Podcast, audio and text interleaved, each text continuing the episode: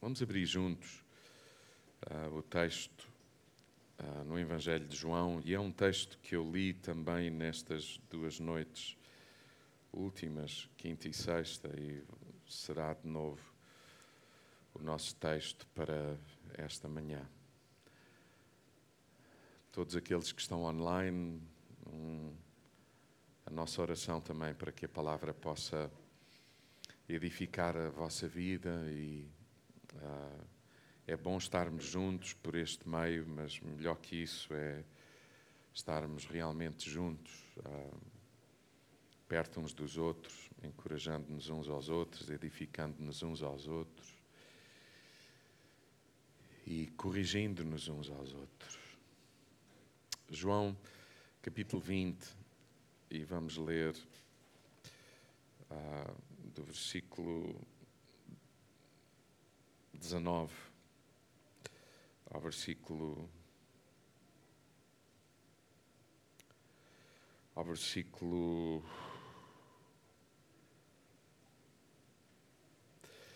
ao versículo 31 diz assim na tarde desse mesmo dia portanto este é este dia a que o texto se refere no versículo 19 é o domingo da ressurreição. Na tarde desse mesmo dia, o dia em que Jesus ressuscitou, o primeiro dia da semana, os discípulos encontravam-se juntos e tinham as portas fechadas, com medo das autoridades judaicas. Jesus entrou, pôs-se no meio deles e disse-lhes: A paz esteja convosco. E depois mostrou-lhes as mãos e o peito. Eles alegraram-se muito por verem o Senhor.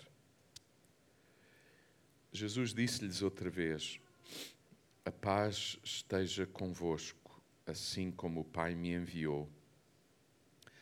Também eu vos envio. Em seguida, soprou sobre eles e disse-lhes: Recebam o Espírito Santo.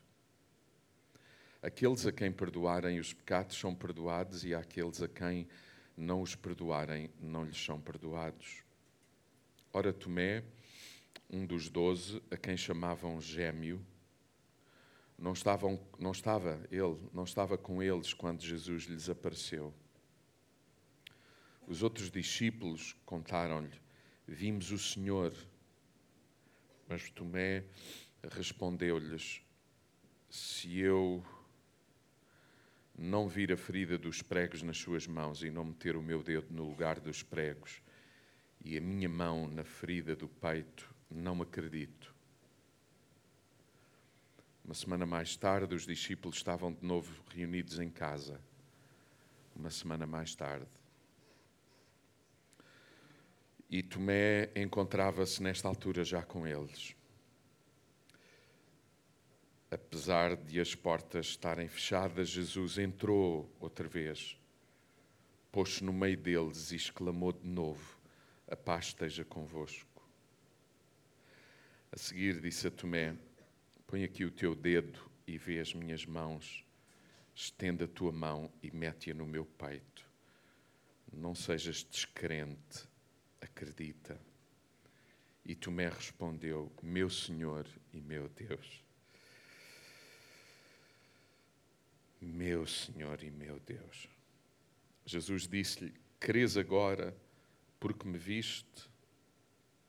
Felizes os que creram sem terem visto. Jesus fez ainda diante dos seus discípulos muitos outros sinais que não vêm neste livro. Estes foram aqui contados para que creiam que Jesus é o Messias, o Filho de Deus, e para que crendo, e para que crendo, não para que vendo, mas para que crendo,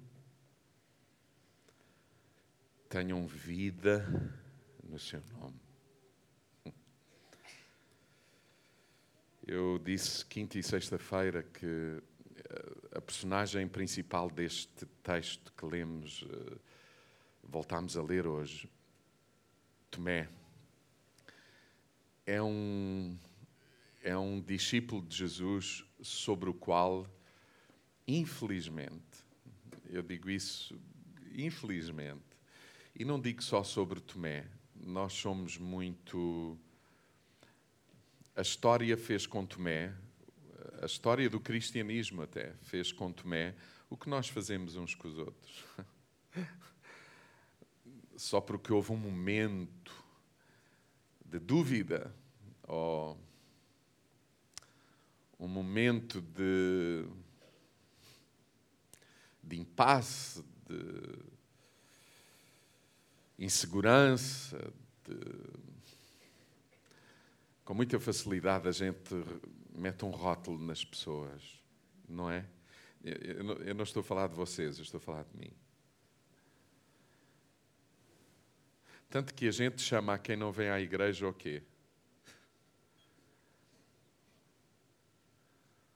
O desviado, está desviado. O, não é? Não é? Eu lamento que a história ponha esse ónus em cima do Tomé.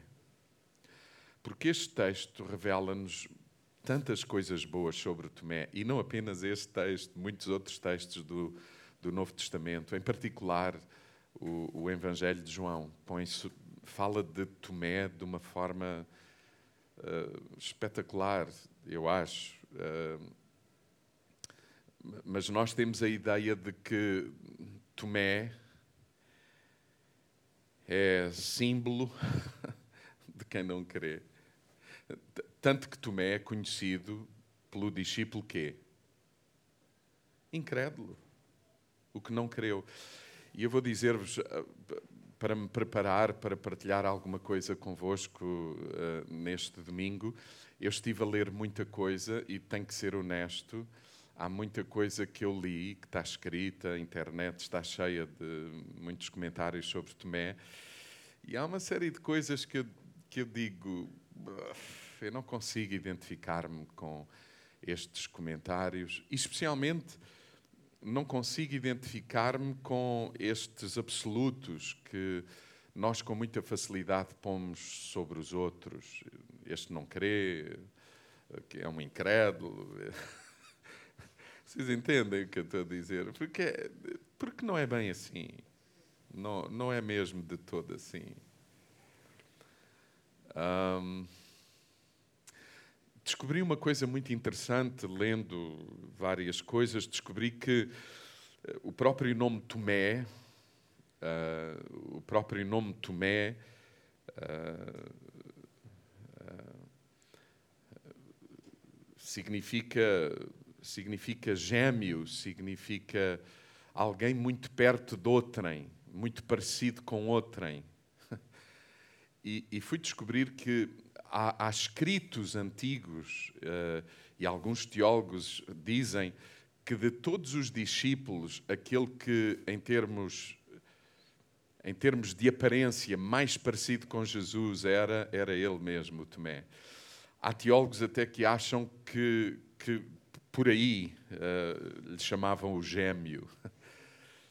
Vocês sabem, eu não sei se já aconteceu convosco, bom, bom não há certezas disto, o Evangelho não fala disso, ah, mas por alguma razão ele também se diz o que eu estou a dizer e, e pensa-se que não é uma, uma invenção. Provavelmente Tomé é a pessoa mais parecida com Jesus, ou seja, algumas vezes olhavam para Tomé e, e pensavam: é ele? Não, é, o, é um discípulo, há lá um muito parecido com o Mestre. Um, Eu dizia, eh, quinta e sexta-feira, um, um, filho nosso pôs um nome de Tomé a um dos nossos netos e, e a primeira pergunta que, uma das primeiras perguntas que ocorreram e fizemos foi, mas porquê Tomé? Eu não sei se Tomé seria a primeira escolha para um filho, especialmente quando tem esta conotação por trás. Vocês, vocês percebem? É, vocês conhecem alguém que se chama Judas? Sim, a gente conhece um ao outro, até políticos. Eu, pelo menos, estou-me a lembrar de um. Mas, e não, eu disse isto, mas sem essa intenção pela qual vocês riram. Honestamente, agora é que eu estou a perceber porque é que vocês riram. Mas, hum, não é? Há nomes que não. Não. não e, e nós perguntámos aos filhos por que razão eles uh, puseram o nome de Tomé num neto. E o meu filho respondeu-me de uma forma que fez muito sentido para mim. Ele disse: Este filho lembrar-nos-á para sempre, enquanto vivermos, que Deus ainda se revela a quem tem dúvidas. Mas sabe porque é que ele estava a dizer aquilo? Porque ele mesmo, o pai, é uma pessoa com dúvidas. Então, ajuda-nos a perceber que, mesmo com dúvidas, Deus ama-nos e quer revelar-se a nós, mas não apenas a nós. Muitos de nós temos muita dificuldade em conviver com gente que não crê como nós que tem dúvidas sobre o que nós queremos. Aliás, muitos de nós deixamos de falar do que queremos porque estamos constantemente rodeados de gente que tem dúvidas sobre aquilo que nós dizemos querer. Não é? É ou não? Nós, é ou não? Nós não continuamos a insistir com facilidade quando alguém diz, ah, eu não creio nisso. Vocês sabem, hoje, por exemplo, se fizerem uma pesquisa na internet, há dezenas, centenas, milhares de textos escritos sobre ser um mito terem morrido, por exemplo, 6 milhões de judeus no Holocausto. Sim, foi, foi quantos morreram? Cerca de 6 milhões de judeus morreram. Mas hoje, há uma série de gente que tem muita coisa escrita.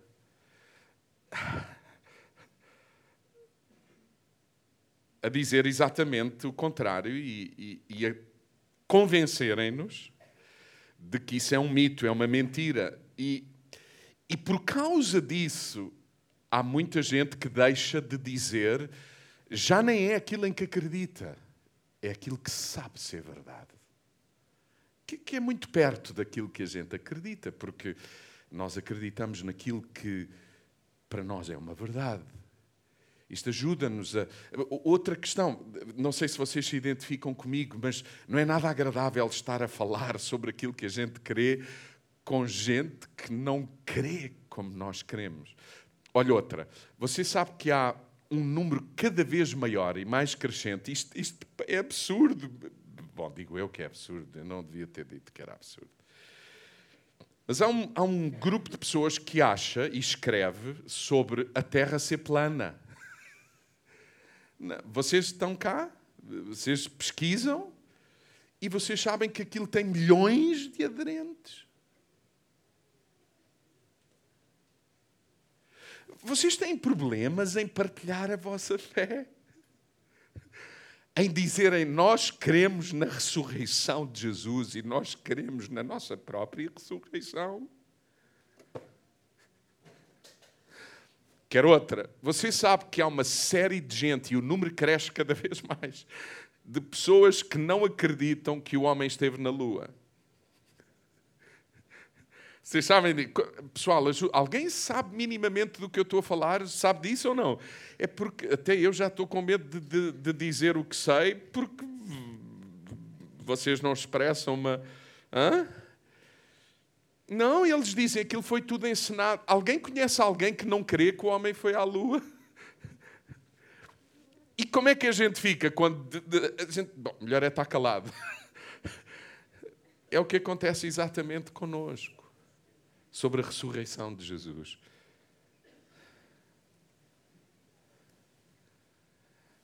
Quantos de nós estamos calados? Páscoa significa Jesus ressuscitou. E não deveria ser apenas na Páscoa que nos lembramos que Ele ressuscitou. A ressurreição está na base da nossa vida cristã. E não só na base. A ressurreição é, tem tudo a ver com o início da nossa nova vida com Deus com o seu espírito, com o espírito da Trindade em nós. Mas, mas, não apenas isso. A ressurreição é o fim de todos nós que queremos que um dia estaremos com Ele completos, absolutamente, eternamente, para todo o sempre. Essa é a nossa esperança. Essa é mesmo a nossa esperança. E é muito triste que a gente, quando está a ler este texto, eu tenho muitas dúvidas, eu, eu, eu não tenho muitas, eu, é só dúvidas. Eu não acho que o apóstolo João tenha escrito isto sobre Tomé para dizer nha, nha, nha, nha. Você percebe? Entre nós havia um fulano assim, ridículo. Até porque, se vocês tiverem atenção ao texto, o que aconteceu com Tomé foi exatamente o que aconteceu com os outros discípulos. Judas não está presente, Judas já não está presente, Judas já se suicidou, porque a angústia, o desespero, a noção de si, do que tinha feito, levou-o a cometer um suicídio, pondo fim à sua própria existência. Mas os outros 11 discípulos estavam aqui e, João fala-nos disso. João não tem como objetivo dizer, João não tem como objetivo expor Tomé, dizer ele é um fracote. Até porque é o próprio João, se a gente lê o Evangelho, e esse é o nosso problema, a gente lê apenas este bocadinho do texto e faz a partir deste bocadinho do texto toda uma construção sobre quem é Tomé. O problema é que o apóstolo João também diz muita coisa sobre Tomé e enaltece Tomé. Por exemplo, é Tomé quando Jesus decide ir à casa de Lázaro para o ressuscitar e Jesus partilha com os seus discípulos e diz: Nós vamos até Betânia para ressuscitar Lázaro. E os discípulos dizem: Mestre, mas ainda há pouco tempo, passando por lá, tu correste e nós todos corremos perigo de vida.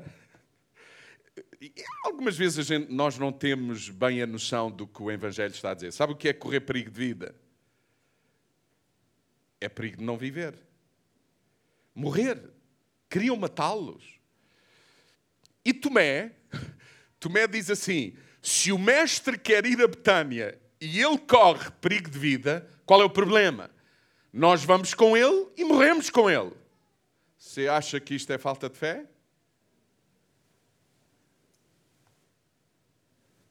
Quantos de nós estamos prontos a morrer por Jesus? Mais difícil ainda, porque alguns estão prontos a morrer por Jesus, porque sabem que isso nunca vai acontecer, pelo menos aqui em Lisboa. Mas a pergunta é esta: quantos nós estamos prontos a morrer a cada dia? Em cada momento? Morrer, negarmos-nos a nós mesmos. E dizemos-nos o quê? Homens e mulheres de quê? De fé. Mas Tomé, literalmente, ele está, ele diz, e se Jesus morrer e a gente morrer, qual é o problema? A gente morre com ele. Eu não sei, não sei sobre vocês, mas eu se estivesse naquela condição de Jesus, eu gostava de ter gente valente assim ao pé de mim. Noutra altura, na ceia, aquilo que acabámos de celebrar, Jesus ele está a dizer que eles, os discípulos, bem sabem para onde, para onde ele vai, Jesus, e eles mesmos, diz Jesus, conhecem o caminho. Misha, e eles mesmos, os discípulos, conhecem o caminho, e toda a gente sabe, sabe como é? Aquele tipo de pessoa que está a ouvir, Jesus está a ouvir Deus a conversar e toda a gente diz: aham, uh -huh, mas ninguém está a perceber nada. Quer dizer, percebe-se as palavras, mas não o âmago, o sentido, a profundidade. Da... E está tudo em silêncio, porque parece mal fazer perguntas, especialmente quando as perguntas que a gente faz dão a entender o quê?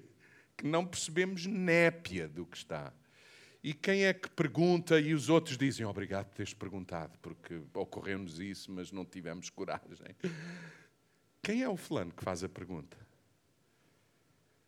É Tomé. Tomé diz assim: Senhor, desculpa, eu não estou a perceber nada. Tu estás a dizer que a gente sabe o caminho e que sabe para onde tu vais. Olha, é simples, a gente não sabe para onde tu vais, como é que a gente pode saber o caminho? E é fruto de uma pergunta que parece o quê? Ah, não tem entendimento. Não, é uma pergunta lógica que dá origem a uma revelação incrível. Porque foi a partir dessa pergunta de Tomé que Jesus diz o quê? Sou eu o caminho, a verdade e a vida. E ninguém conseguirá ter acesso ao Pai se eu não der a minha vida. Vocês ainda querem falar mal do Tomé? Querem mais? No domingo da ressurreição estão os discípulos aonde? Todos fechados dentro de casa. E diz assim o apóstolo João: todos nós, porque ele está lá, João está lá. João é um discípulo de Jesus. E João diz assim: assume também, eu gosto de João. Ele diz assim: todos nós estávamos cheinhos de medo trancados. Ouça, e é trancado, não é trancado. Nós não sabemos o que é que eles terão feito. Trancas, mobílias encostadas à porta. Porque mataram Jesus, quem é que vinha a seguir? É a mesma lógica. Jesus vai ser rei, quem é que está a seguir? São eles, não. Vocês estão a perceber, para o bem e para o mal, eles estão a seguir. Pobres homens. E João diz assim: estamos todos cheios de medo. Decidimos ficar escondidos e trancados. Quem é que não está lá? Quem é que não está lá? Claro, a gente pode dizer, ah, mas Tomé estava também trancado, sozinho. Tenho dúvidas. Tomé é aquele fulano que dá o peito à bala, diz, opá, eu... Tomé, a sensação que eu tenho, quando leio e estudei agora a vida de Tomé, a sensação que eu tenho é, Tomé está pronto a dar a vida por Jesus, mas não estava de todo preparado para continuar a viver sem a presença dele. Por isso ele diz: é como se ele dissesse: sem a presença dele, eu morro.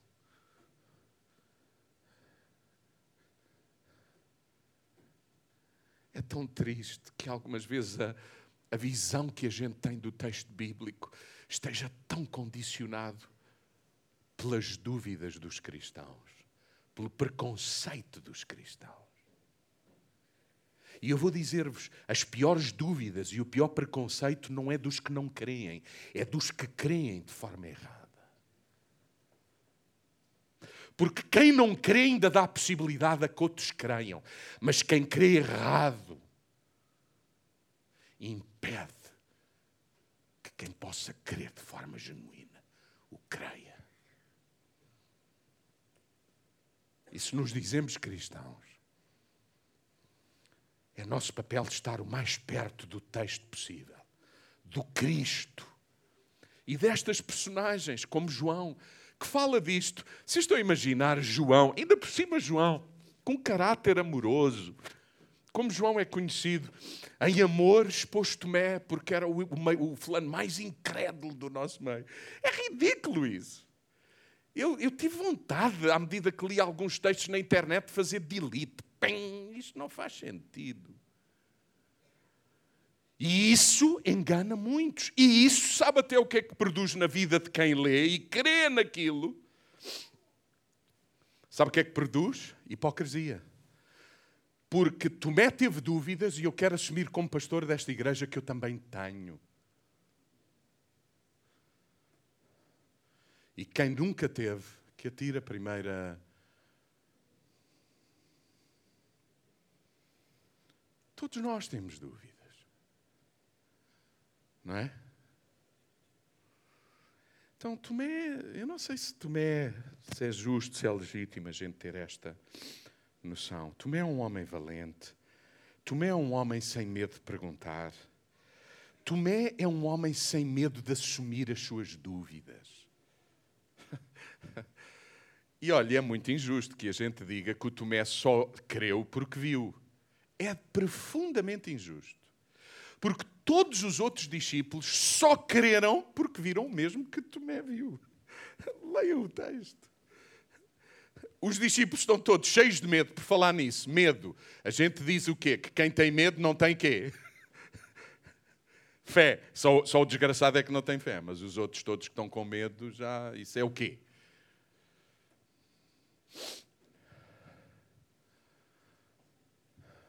Nós devíamos nos preocupar com o sinal que o apóstolo João quer dar aqui. Você sabe, João está a escrever para uma população incrédula. E já agora deixe-me dizer-lhe assim: incrédulo não é o que não crê. Em tese, não há ninguém incrédulo. A incredulidade que a Bíblia fala não é da ausência de fé ou de crença. É fé ou crença no errado ou de forma errada. Quando o texto bíblico fala de incredulidade, não é de gente que não crê, é de gente que crê em tudo menos em Deus.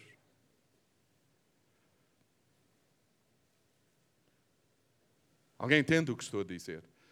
A incredulidade não é o vácuo, o vazio. Não.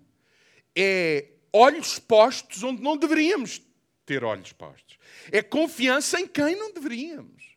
A Bíblia chama isso ídolos. A Bíblia chama isso olhos que não veem, ouvidos que não ouvem, boca que não produz palavra, mão que não expressa afeto, pé que não corre para o outro. Ídolo. É isso. Que é que aconteceu? Eles estão fechados em casa com medo, e o que é que o texto diz? Diz que Jesus apareceu no meio deles. Eu pus-me e tentei durante estes dias pôr-me no texto, é o que significa meditar. E muitos de nós não temos ainda esse hábito, e eu quero encorajar-vos a terem tempo com a palavra, terem tempo com Deus, terem tempo para ouvirem o Espírito de Deus falar-vos por intermédio da palavra revelada. Eu tentei pôr-me no. Você sabe a sensação que eu tenho? Jesus já lá está, no meio de. Alguns de nós, quando estamos a ler o texto, pensamos assim: ele apareceu, tarã, e assustou toda a gente. E Jesus começou logo a falar. Eu tenho dúvidas sobre isso. Porque Jesus não é nada assim de espetáculo. Não, vocês, humilde, contrito, não, não gosta de os irmãos, o povo brasileiro tem uma expressão muito bonita que eu gosto e que exprime bem o que eu quero dizer nesta manhã. Cheguei. Você sabe aquele tipo de pessoa que, quando chega, podem estar mil ou duas mil, mas quando ele chega ou ela chega, toda a gente diz chegou. Pela forma como fala, pela forma como veste, pela forma. Você percebe? Jesus não é nada disso. Jesus é muito low profile. Aliás, se vocês virem, se nós conseguíssemos ler nesta manhã todos os textos sobre a ressurreição, o que aconteceu foi o seguinte: Jesus já está, está lá, está presente, está com eles, come com eles, convive com eles, anda com eles, fala com eles e eles o quê? Eles não discernem. Então, sabe qual é a sensação que eu tenho? É que Jesus já lá está, eles estão, porque não estão só os discípulos, está mais gente. Discípulos na nossa cabeça, a gente pensa logo em 11. Estão os 11, mas há mais discípulos por lá. Seguramente. E Jesus está lá e eles ainda não perceberam. Nós temos a mesma dificuldade, não temos? Quantos têm o Espírito de Deus a viver em si, neles, em ti? Não há dificuldade às vezes em perceber isso? Sim ou não?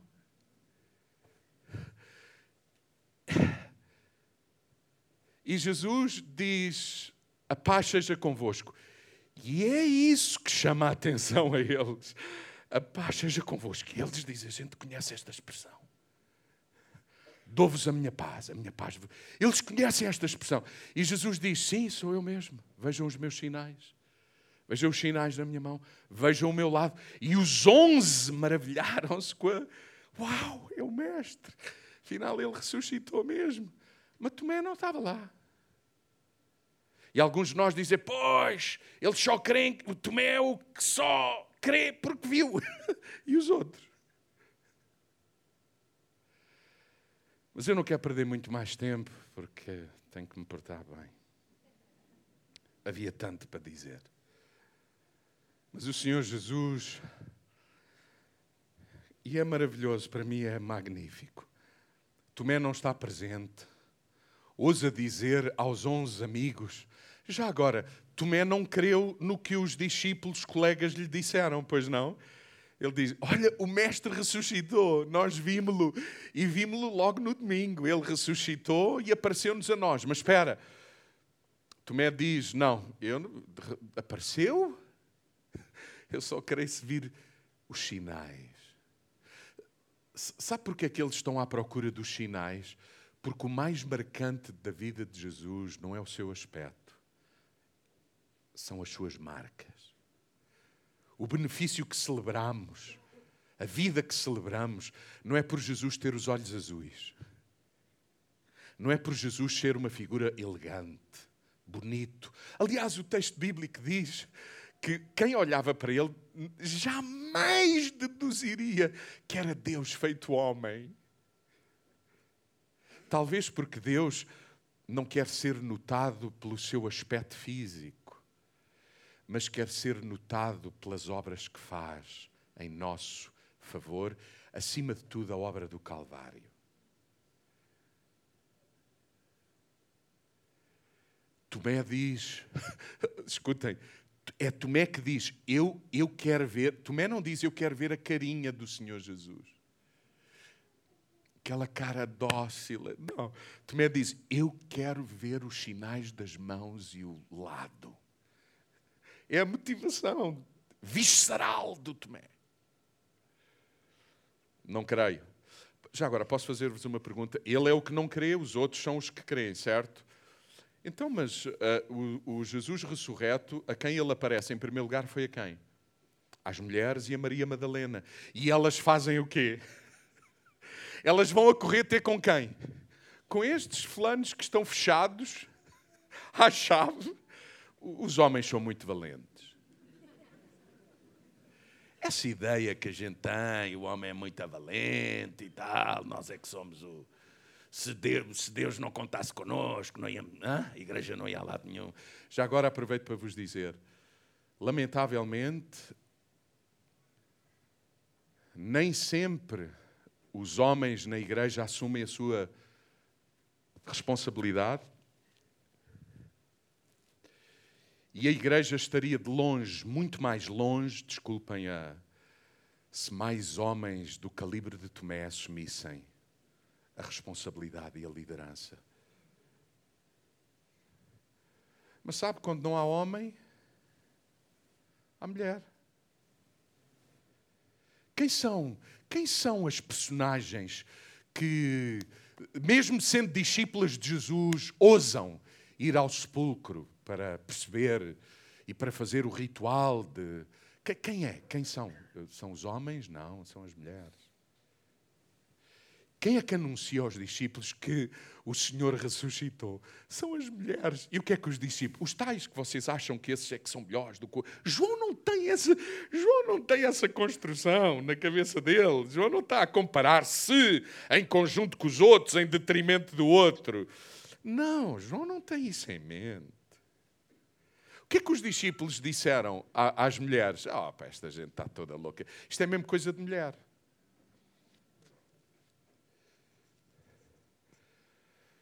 Já agora vou dizer-vos o seguinte.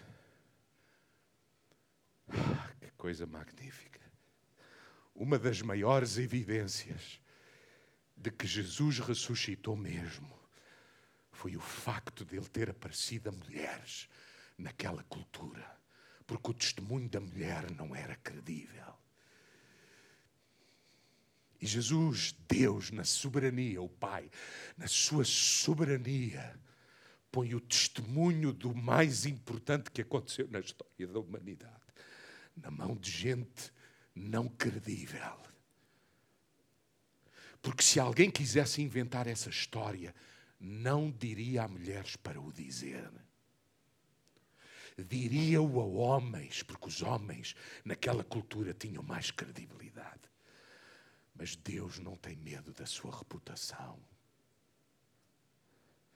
e põe nas mãos de quem a gente não considera o seu futuro, para garantir a todos que Ele não só põe na nossa mão o seu futuro, Ele põe-nos na sua mão. É isso que o texto bíblico chama de sermos vasos fracos. Somos nós que temos que anunciar que Jesus ressuscitou dentre os. E não é necessariamente nossa responsabilidade explicar de forma, desculpem a redundância, entendível, explicável, todas as coisas. Porque o que João tem em mente é aquilo que, que é o mais importante. A revelação da ressurreição de Jesus é um mistério, é um milagre. Eu não tenho provas científicas dessa ressurreição, mas eu tenho na minha existência provas irrefutáveis de que Ele ressuscitou e está à direita do Pai a interceder por nós e nos ama e está presente e vivo para todo o sempre. Sabe porquê? Para que se cumprisse o que João disse que Jesus lhes disse. Todos vocês creram porque viram. Mas virão dias e esses dias são os dias em que haverá pessoas muito mais felizes do que vocês. Vocês estão felizes porque viram. Mas há um nível de profundidade, de alegria, contentamento, de segurança, que é para aqueles que, não vendo, creem. E porque creem, experimentam neles aquilo que só os que creem podem experimentar.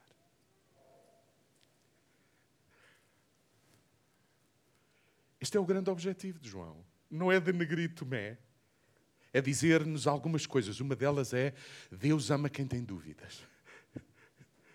Uma delas é Deus é capaz. Vocês lembram-se de uma parábola em que Jesus dizia: Quantos de vocês conseguem deixar 99 ovelhas e ir à procura de uma que está perdida?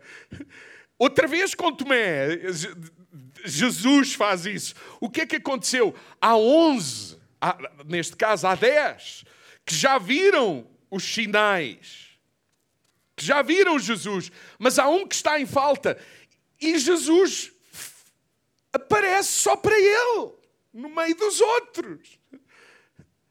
Não ponham limite no amor de Deus, no alcance de Deus, na capacidade de Deus, naquilo que Deus tem em mente, na forma como Deus vê o outro, na forma como Deus vê quem falhou, quem errou, quem tropeçou, quem adulterou, quem não casou, mas vive com, quem finge, quem.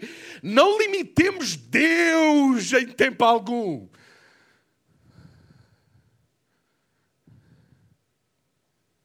A sensação que tenho é que nós ainda hoje precisamos de ver as pessoas mudadas para que a gente creia que Deus muda. A gente precisa é de crer para que aquilo que nos é devido, o ambiente, seja proporcionado a que as pessoas se abram para ver o que nunca viram, ouvir como nunca ouviram,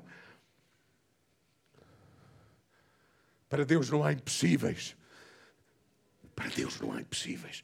Para Deus não há limitações, não há paredes, não há, não há, não há nada disso. E termino. Tinha, eu estava aqui a tarde toda agora e esse é o meu problema. É mesmo um problema.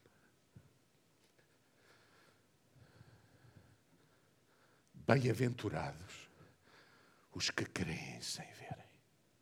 Vocês sabem, lembram-se dos discípulos a caminho de Imaús, como a Suzete nos lembrava ainda há pouco?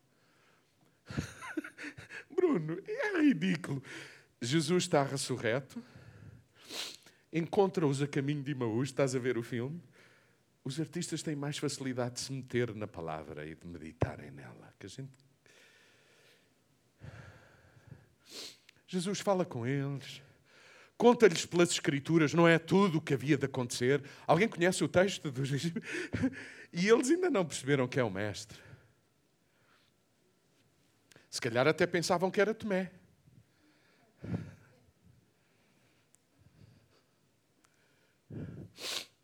E a dada altura, Jesus, ressurreto, diz: Tchau, eu agora vou, sigo o meu caminho. E diz: Não, não, não, não.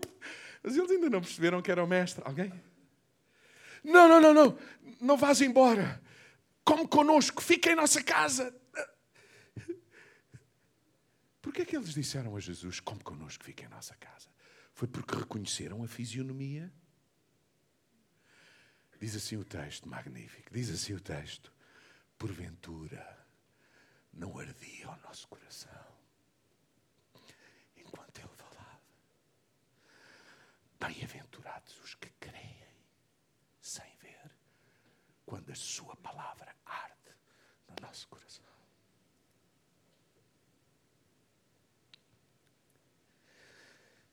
E eu sou testemunha disso. Quantas vezes Deus me falou e isso foi suficiente? Quantas vezes Deus fala e só por Ele ter falado eu espero sete anos, dez anos? Quantas vezes por Deus ter falado há pessoas na nossa vida que não mudam e porque Deus nos falou, nós não estamos à espera de ver para os amar. Nós amamos-los, apesar de não vermos mudança. Bem-aventurados os que creem, mesmo quando não veem. E eu termino, já disse pelo menos três vezes que ia terminar, eu termino. Há realmente uma bem-aventurança para quem crê sem ver. Você sabe?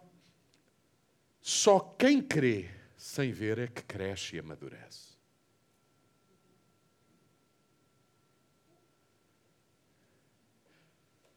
Não percebeu? As crianças é que precisam em todo o tempo de ver para crer. Sabe porque é que há uma muito feliz, muito feliz o que cresce, o que amadurece, o que tem o fervor da palavra, o que anda não por não mais por sentidos nem sentimentos, mas pela palavra. Porque são esses que experimentam as dimensões do eterno.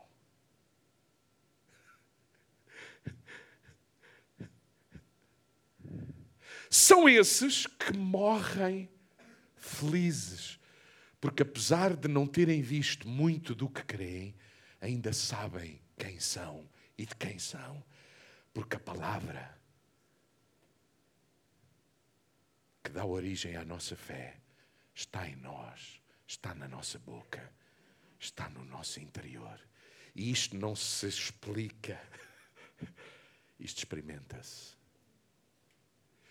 E a minha oração como pastor desta comunidade é que, nesta Páscoa, nós possamos ser visitados pela presença que arde pela certeza que inunda o nosso interior. Independentemente do que estamos a ver, do que ainda não vimos, do que esperamos, do que ainda não alcançamos. Eu oro para que a Igreja do Senhor Jesus seja realmente o conjunto, o corpo de membros que tem uma palavra fresca no coração que os fazem falar como ninguém fala, que os fazem agir como ninguém age, que creem antes de ver.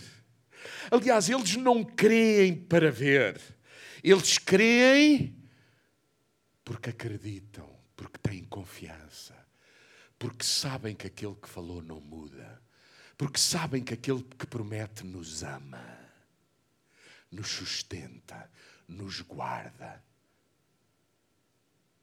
porque sabem que, apesar de terem uma vontade e um desejo que Deus respeita, eles ainda sabem que é melhor a sua vontade do que a nossa. Que é melhor o seu desígnio do que o meu sonho. Que é melhor o seu propósito do que as minhas ideias. Para mim e para os meus filhos. E nesta manhã, eu quero convidar-os a ficarmos de pé na sua presença e na presença uns dos outros. E gostaria de vos desafiar a darmos a mão Alguém que esteja perto de nós.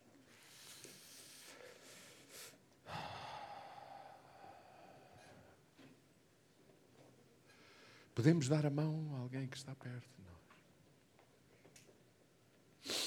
Simão, sabes porquê é que estamos a pedir para darmos as mãos uns aos outros? Porque há uma coisa que neste texto para mim fica muito clara. É que a revelação de quem Deus é é para acontecer na comunidade e na comunhão. Eu vou repetir.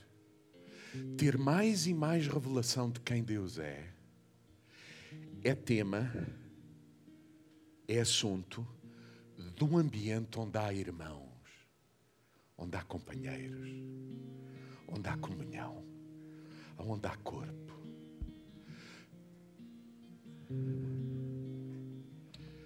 Jesus revelou-se aos discípulos porque estavam juntos.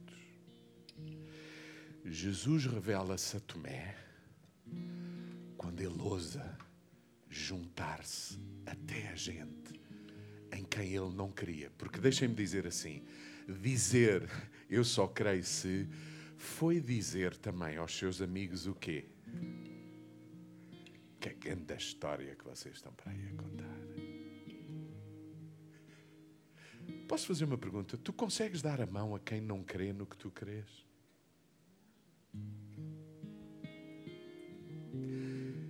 Ainda conseguimos estar juntos com quem não crê.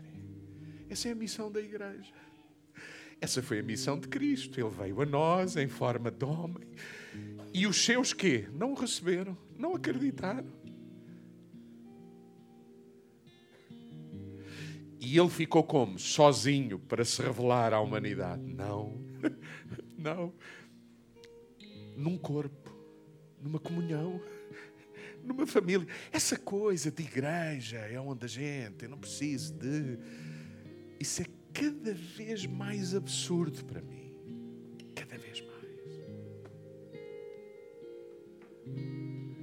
João está-nos a dizer que nós, como igreja, somos também o sinal de que Ele está ressurreto no nosso meio e na nossa vida.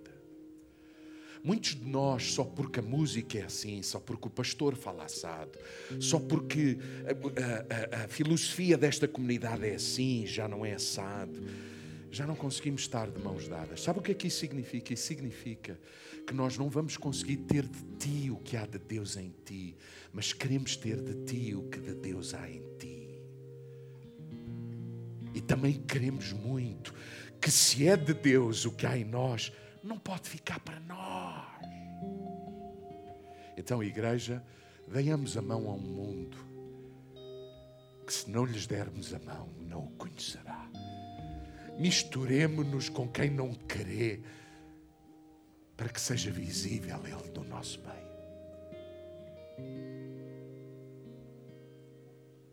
Nós somos aqueles em quem os outros creem primeiro antes de crerem